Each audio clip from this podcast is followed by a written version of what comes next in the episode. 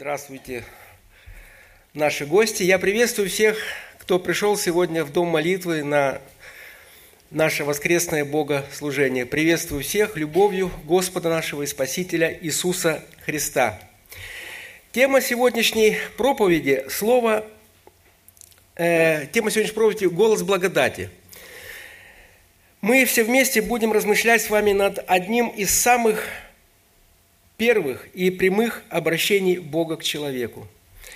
Что это за обращение и почему речь Бога к человеку, состоящую всего из двух слов, мы называем голосом благодатью, предмет сегодняшнего служения.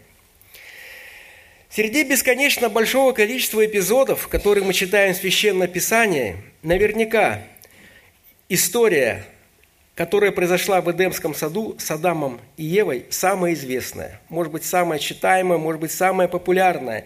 И нам хорошо известно, как произошло грехопадение первых людей и как произошло их изгнание из рая. Об этом знают даже неверующие люди. И на эту тему в искусстве создано немало произведений, особенно прикладного жанра. И мне с детства были знакомы и я видел, как у моих родственников на стенах тоже висели небольшие полотна с изображением Евы, дерева рядом с ней, на котором были плоды наподобие яблок. И когда я спрашивал у своих родственников, что это такое, мне объясняли. Жили-были в раю Адам и Ева, согрешили, вот Бог их оттуда изгнал. Подобные разговоры мы и сейчас можем слышать в светских обществах. Конечно, нам, верующим людям, нам, христианам, очень хорошо знакомо и в подробностях известно, что повествует нам Священное Писание о жизни Адама и Евы в Эдемском саду. Каковы были их отношения с Богом. Но тем не менее, мы сегодня вновь будем вспоминать эту драматическую историю – но не всю. Мы с вами сегодня остановим свой взор на коротком эпизоде, который произошел между грехопадением человека, то есть когда они вкусили запретный плод, и решением Бога о наказании грешников. Это событие, которое мы еще раз прочтем в Писании и будем размышлять, что Бог говорит нам стихами 8 и 9 из 3 главы книги «Бытие», важно для нас, для всех, верующих и неверующих, по нескольким причинам. Ну, во-первых, это событие актуально и будет актуально до того самого дня, то, о чем нам Господь повествует, оно будет актуально до того самого дня, когда Иисус Христос вновь не придет на землю для того, чтобы свершить суд. Это событие важно, потому что мы впервые слышим голос Божьей благодати. И, конечно же, это событие для нас очень важно, потому что Господь этим эпизодом учит нас мудрости, как бы передает свою мудрость для нас, для людей. Давайте сейчас прочитаем стих 8 и 9 из третьей главы книги «Бытие». «И услышал голос Господа Бога, ходящего в раю во время прохлады дня, и скрылся Адам и жена его от лица Господа Бога между деревьями рая. И возвал Господь Бог к Адаму и сказал ему, где ты?» Прежде чем приступить к размышлению над этими стихами, давайте очень кратко вспомним, что произошло до того момента, когда Господь Бог воззвал к Адаму. Вспоминая, мы говорим, что в Эдемском саду произошло грехопадение человека, что человек нарушил заповедь Божью. Какую заповедь нарушил человек? Я зачитаю стих 16 и 17 из второй главы. «И заповедал, 16 стих, «И заповедал Господь Бог человеку, говоря, «От всякого дерева в саду ты будешь есть, а от дерева познания добра и зла не ешь от него, ибо в день, в который ты вкусишь от него, смертью умрешь». Что было дальше? Дальше произошел э, диалог змея и Евы грех пришел извне. И змей стал искушать Еву. Мы читаем далее, что змей был хитрее всех зверей полевых, которых создал Бог, и диалог свой змей, к Еве змей начал со слов «А подлинно ли сказал Бог, не ешьте ни от какого дерева в раю?» Далее змей говорит жене «Нет, не умрете, но знает Бог, что в день, в который ты, вы, вы вкусите их, откроются глаза ваши, и вы будете, как боги, знающие добро и зло». Ну, далее мы знаем, что Ева взяла плоды, ела их, дала их мужу, и Адам тоже ел. Итак, Адам и Ева, вопреки Божьей заповеди, не есть плодов с дерева познания добра и зла, их все-таки употребили. После этого они увидели, что они ноги, шили себе опоясание из листьев, и мы сейчас вплотную подошли к стиху 8 который до этого зачитали, вот в этот самый момент они услышали, что Бог гуляет по саду. И они почувствовали, что они совершили нечто такое, что Богу не понравится. Возможно, они вспомнили о том, что они умрут при употреблении этих плодов. Они явно испугались Бога, они испугались Его гнева и поняли, что будут наказаны. И первое, что им приходит на голову, это скрыться от своего Творца. Чувство вины и чувство суда, э, последующего наказания заставило Адама и Еву затаиться между деревьями рая, в надежде авось пронесет. Ну, что такое скрыться? Скрыться – это буквально в смысле как бы сделаться невидимым, да, раствориться в воздухе, замаскироваться. Прежде чем размышлять дальше, сделаем два таких небольших отступления. Первое. Ну, от страха люди всегда пытаются скрыться, спрятаться и переждать опасность. И второе. 17 стихом Бог предупреждает – что в день, когда ты вкусишь запретный плод, ты, Адам, умрешь. Бог не говорит, что если ты вкусишь этот плод, я тебя уничтожу или я тебя убью. Вовсе нет. Но Бог ясно утверждает о совершении смерти в случае нарушения данной заповеди. Таков закон среды. Таков закон взаимоотношений, который, куда был помещен Творцом первый человек – Обычно в этом месте богословы приводят очень простой и ясный ответ для, ну, для понимания, как это «вкушу плод и умру». Я тоже хочу его сейчас привести.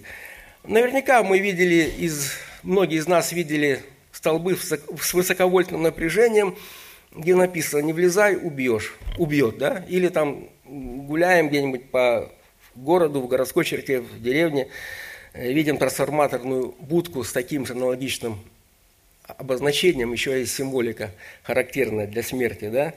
Не влезай, убьешь. Вот это примерно то же самое, что э, законы, которые создал Творец, они не зависят от желания человека. И те законы, которые существуют в природе, они возникают не потому, что человек хочет или не хочет.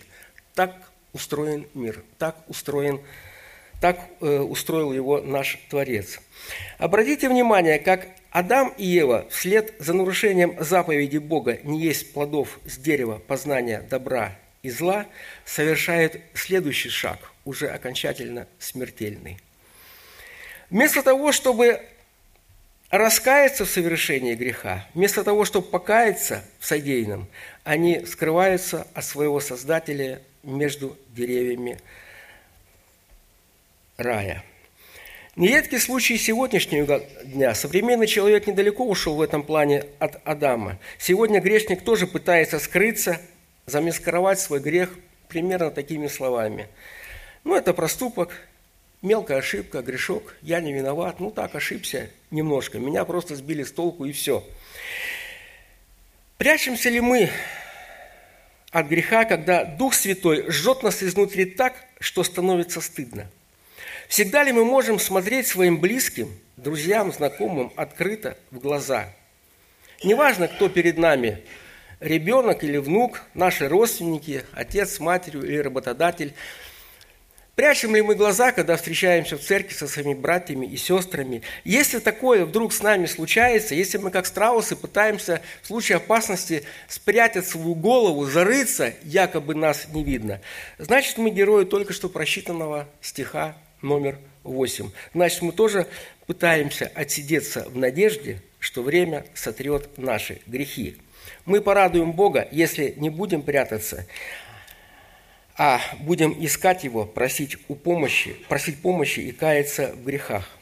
Конечно, каждый из нас, сидящий здесь и слушающий это слово, может наверняка привести из собственной жизни примеры, когда мы ну, тоже прячемся, скрываемся, когда нам страшно. Иногда даже бывает страшно просто от собственной болезни. И мы пытаемся как-то скрыть ее от врача, от друзей, от знакомых, от родственников. Пытаемся пережить это сами, а вдруг найдут нечто большее. Да? Хорошо, давайте перейдем ко второй части этого эпизода. Что же сделал Бог там, в раю, после того, как Адам и Ева скрылись? Об этом мы стиха, читаем в стихе номер 9.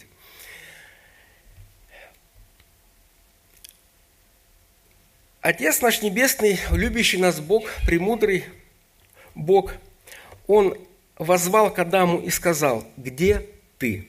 Конечно, Бог не спрашивает у Адама о его географическом местоположении. Он не спрашивает, под каким кустом ты спрятался. Бог вездесущ, и Он прекрасно знал, где находится или где находился Адам.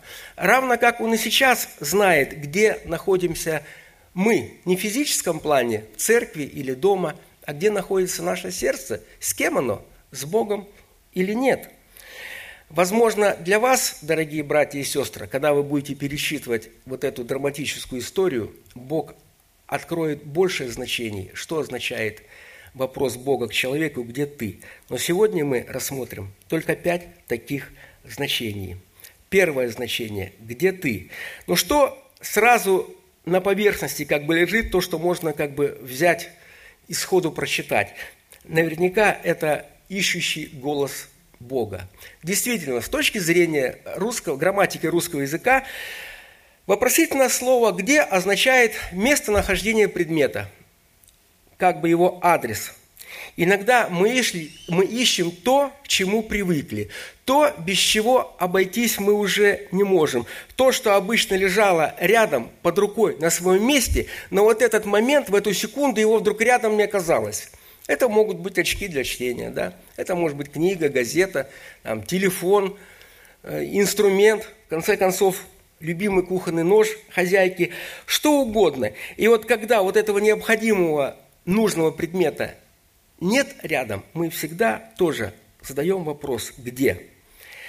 Возвав к Адаму «где ты?», Господь явно указывает, что Адам потерялся, его нет рядом со своим Создателем, его нет рядом с Богом, и Господь начинает его искать. Печально, что не Адам искал Бога, а Бог это сделал первым. Где ты? Это ищущий голос нашего Бога, который указывает на то, что тот, кого ищет Бог, находится вдали от Него, находится в стороне и в опасности. Иными словами, грешник заблудился, отбился или отошел в сторону от самого надежного своего защитника, наподобие овечки, которая ушла из стада и находится далеко от своего стада, от своих собратьев, от, своих, от своего пастуха. Что делает пастух? Пастух, конечно, собирается в дорогу. Он идет искать это несчастное животное и ищет. Для чего он его ищет? Конечно, чтобы спасти. Для этого он берет с собой в дорогу необходимые вещи и амуницию. Он ищет ее до тех пор, пока не спасет. И вот Бог не просто спросил ищущим голосом – Адама, где ты? Бог еще искал Адама для того, чтобы его спасти. То, что Бог ходил и искал в саду Адама, следует из самого текста стиха 9, иначе Бог бы не воззвал. Что означает слово «возвал»? В Ветхом Завете слово «возвал» встречается более 40 раз. Это не просто звать громко, это не просто звать там с каким-то криком или очень громко. Возвал – это еще призывать. Это еще как крик помощи. Это как э, взывать, это еще как приглашение э, соблюд... э, как приглашение к соблюдению заповедей Бога.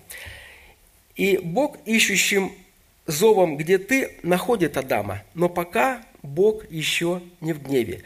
Он милует Адама тем, что задает ему вопрос, где ты, пытается с ним заговорить, пытается сделать так, чтобы Адам ответил ему. Он разговаривает Адама. Он ждет от Адама, что когда он ему задаст вопрос, где ты, Адам ему ответит. Чем? Конечно, в раскаянии. Конечно, он ждет, что Адам покается в нарушении Божьей заповеди, не есть плодов. И тем самым Бог протягивает Адаму руку для спасения.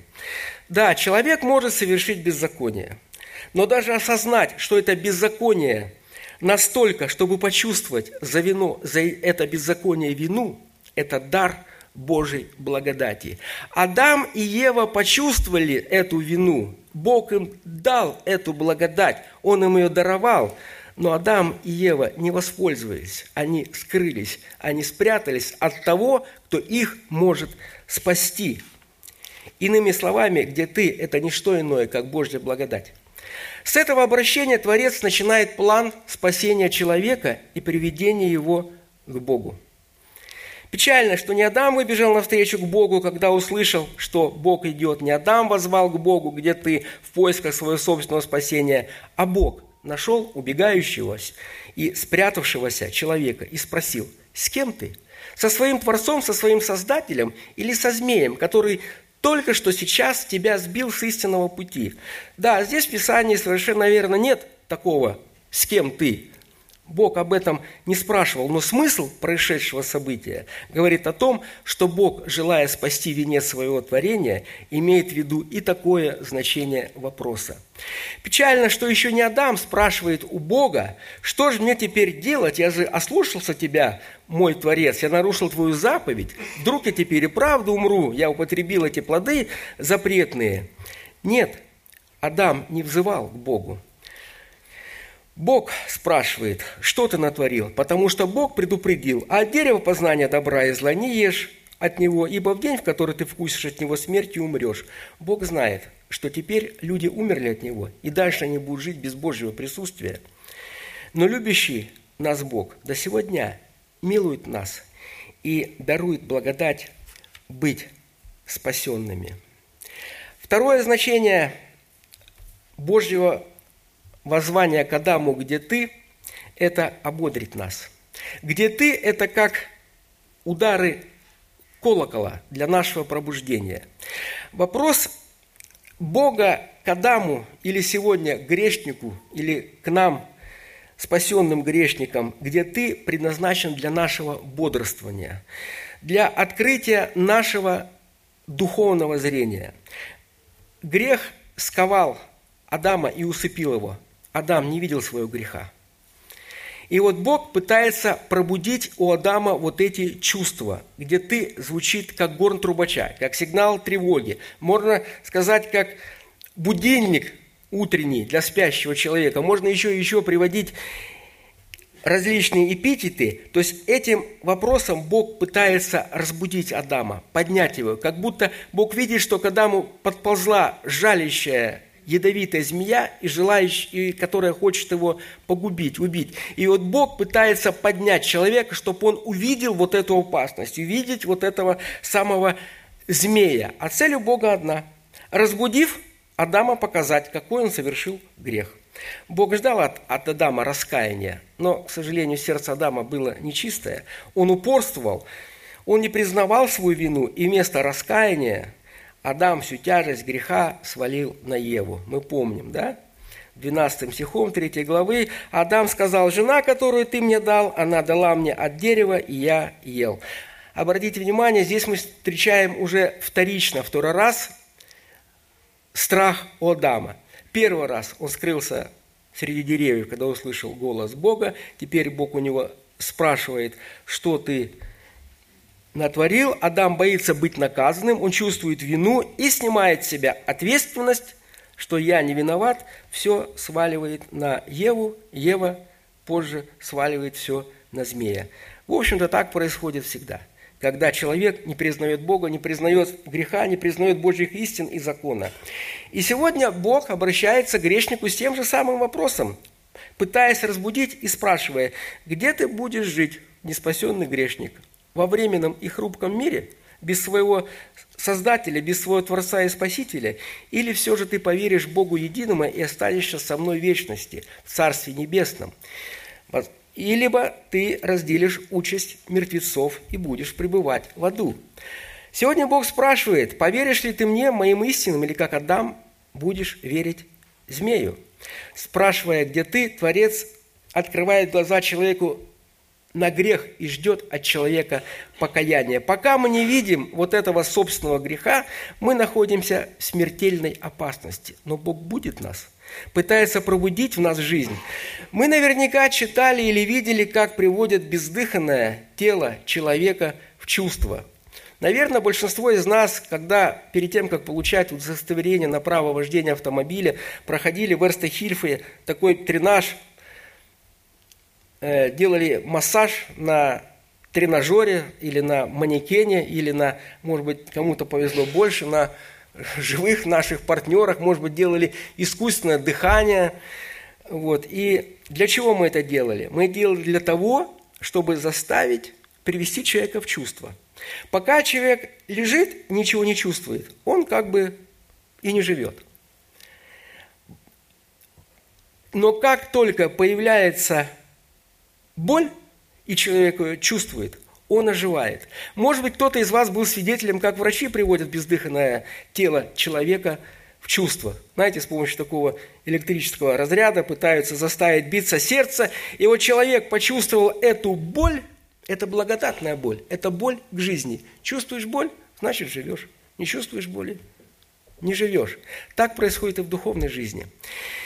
Если нас обличают во грехе, или Бог, пробуждая нас, открывает нам глаза, духовное зрение, мы видим свой грех и видим опасность, в которой мы находимся, мы видим нашу погибель, видим наше ничтожное состояние. Конечно, наверняка это неприятно видеть, неприятно осознавать, неприятно ощущать. Иногда от этого ощущения аж сердце щемит. Но вот эта боль, эта боль благодатная, она означает, что Бог – рядом. Это Он нас сейчас спросил, где ты?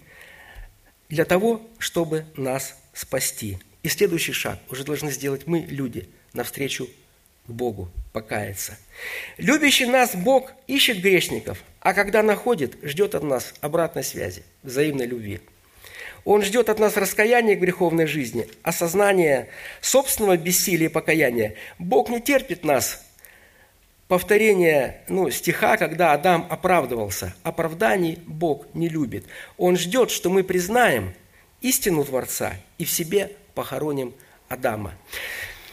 Ну, дальше, если Бог пробудил, разбудил нас, следующее значение, где ты, это следует как бы уже логично, где ты – это обличие в грехе. Чтобы понять вину греха Адама и Евы, обратимся к Слову Божьему и посмотрим, что говорит нам Господь на эту тему. Я зачитаю сейчас. В каких условиях жили Адам и Ева? Что дал им Творец? «И сотворил Бог человека по образу своему, по образу Божьему сотворил его, мужчину и женщину, сотворил их». И благословил их Бог, и сказал им Бог, плодитесь и размножайтесь, наполняйте землю и обладайте ею, и владычествуйте над рыбами морскими, и над птицами небесными, и над всякими животными, присмыкающимися по земле. И сказал Бог, вот я отдал вам всякую траву, сеющую семя, какая есть на земле, и всякое дерево, у которого плод древесный, сеющий семя. Вам сие будет в пищу. Господь Бог образовал из земли всех животных полевых и всех птиц небесных и привел к человеку, чтобы видеть, как он назовет их, и чтобы, как наречет человек всякую душу живую, так и было имя ей. Что мы сейчас с вами прочитали? Ну, как бы что бросается в глаза, первое. Бог дал людям владычествовать абсолютно над всем своим живым творением. Образно говоря, Он их посадил на царский трон – сделал Адама царем, а Еву – царицей. Дальше. Творец дал Адаму разум для совершения труда в саду. Адам называл или давал название всем животным. При этом Бог только смотрел, как Адам назовет. Это труд, очень высокоинтеллектуальный. Это непростой труд. Да, иногда нам сложно своим детям или внукам дать имя, которых двое, трое, там, четверо, пятеро. Вот. А Адам дал название всем животным. То есть труд был непростой, сложный. Творец создал человека по образу и подобию животному. Ой, э, Творец создал человека по образу и подобию Божьему. То есть человек – это венец творения Бога, это лучшее из творений, можно сказать, совершенство или идеал. И в конце концов Творец дал людям пропитание, которое не нужно было специально добывать. Пища росла прямо здесь, на траве и на деревьях. Это та сторона, которую совершил Бог для первых людей. Что же, какой проступок совершили люди? Ну, скажем так, мы вот только сейчас о нем говорили. Люди совершили печальный поступок, да? Греховный, драматический. Об этом мы знаем из диалога змея с Евой – в этом диалоге происходило следующее. Сначала змей сеет сомнение в сердце Евы. Далее, сомнение перерастает в неверие Богу, э, к Богу. Предупреждение Бога о смерти, когда человек вкусит запретный плод, людьми игнорируется. Ева верит змею, что они не умрут. И чтобы стать как боги, Ева ест плоды, дает их Адаму, Адам тоже ест. Весь интеллект который Бог даровал Адаму, был перечеркнут человеком. Адам и Ева не голодовали, им было запрещено есть всего-навсего с одного единственного дерева, познания добра и зла, и они польстились на этот запретный плод. Ева знала о том, что эти плоды есть нельзя. Она об этом даже сказала змею. Тем не менее, Адам и Ева ели плоды. Что из этого вытекает? Когда запрещено что-то брать, нельзя брать, да, под замком, под запретом. А человек берет, как мы называем такого человека? Вором. Было запрещено есть, Адам и Ева ели. А если запрещено брать, то есть они э, совершили как бы ну, грех воровства, превратили в жалких воров. Они насытили свою плоть не от недостатка – а они угождали своей плоти, желая личной славы.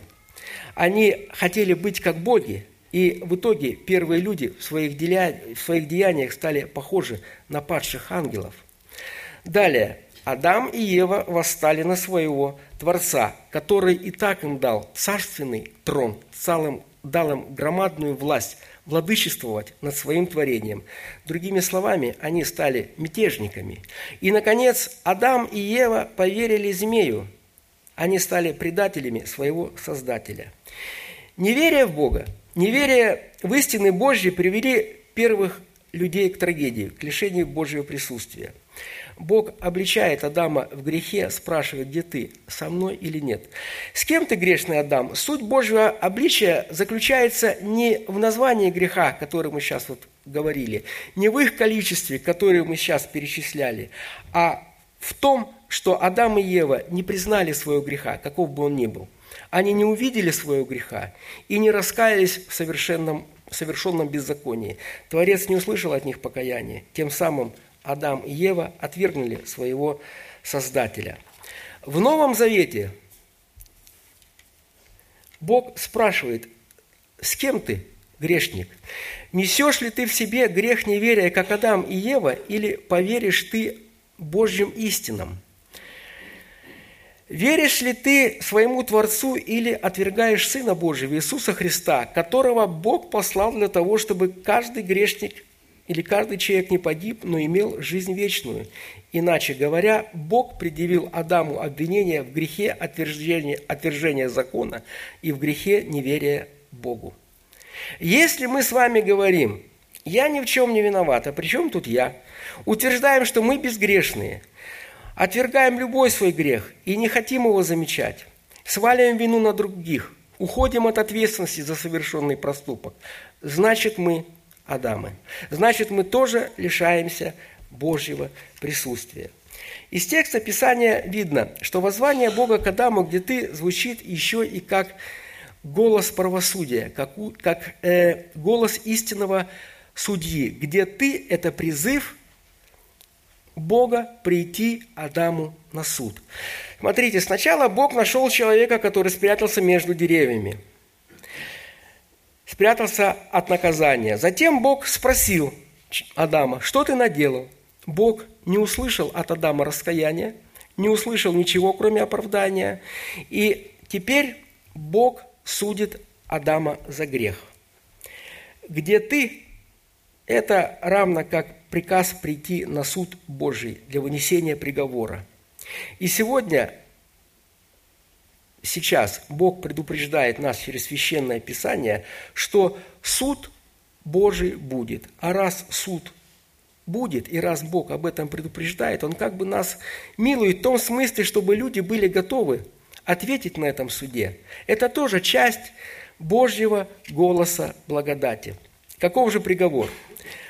Ну, приговор мы с вами знаем, что Бог лишает людей своего Божьего присутствия рядом с Ним, изгоняет их из рая, лишает их царской власти в управлении своим творением.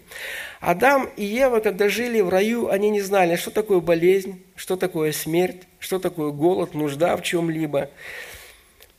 Вне рая все эти беды людьми переживаются. Мы читаем с вами и знаем из Священного Писания, что люди пережили потоп, засуху, голод, не говоря уже о болезни и смерти.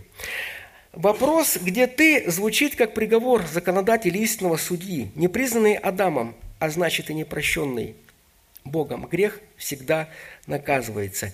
И в Новом Завете Бог обращается ко всем нам и через апостола Иоанна говорит,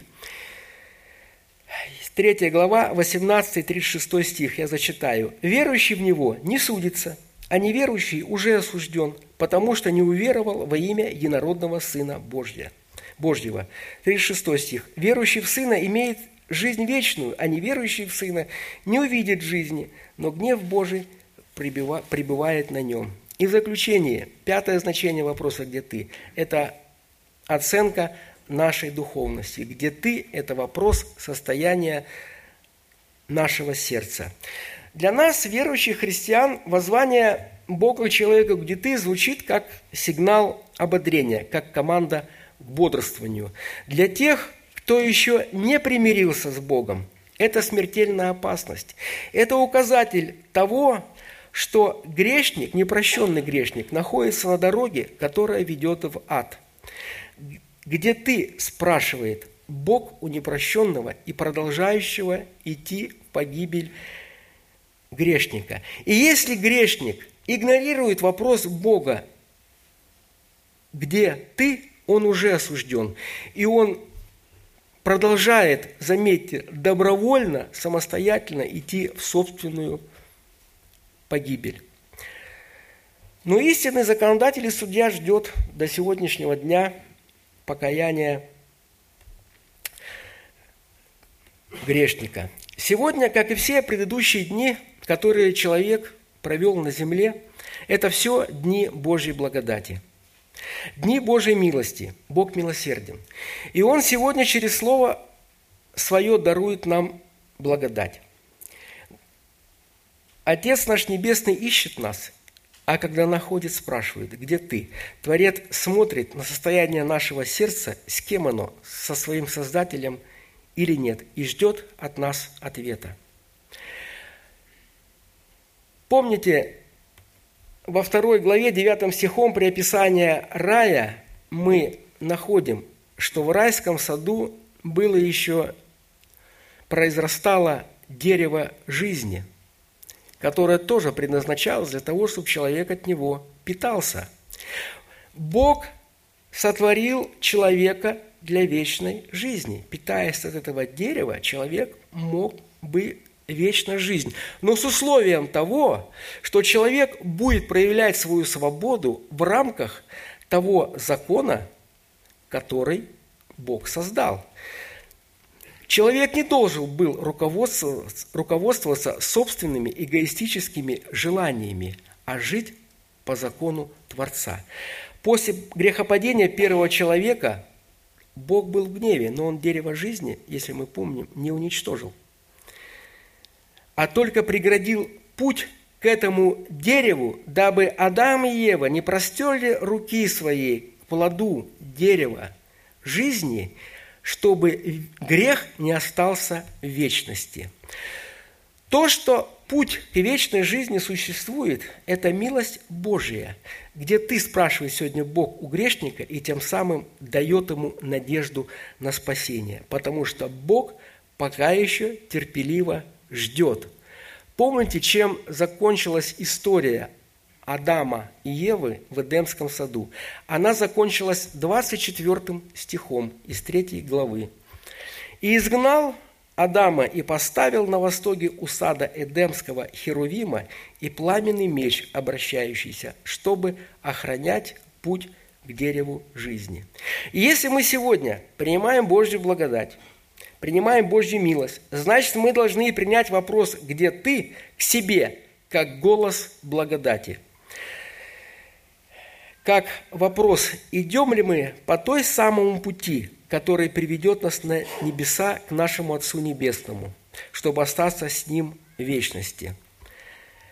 Как найти этот путь? Какой этот путь, спрашиваем мы сегодня? Где этот праведный путь, который ведет на небеса? И Бог открывает нам через Слово Свое, что такой путь сегодня существует. Этот путь идет через гора Голгофа. В Иоанна 14, 14 глава 6 стихом, стихом сказано, Иисус сказал ему, «Я есть путь, истина и жизнь. Никто не приходит к Отцу, как только через Меня». И когда мы читаем стих Девятый. «И возвал Господь Бог к Адаму и сказал ему, где ты?» Мы это воспринимаем как призыв Бога соблюдению Его заповеди. Аминь. Если Господь кому-то положил на сердце сейчас обратиться Ему со словами молитвы, давайте поблагодарим нашего Господа за Слово Его, и я закончу проповедь тоже молитвой.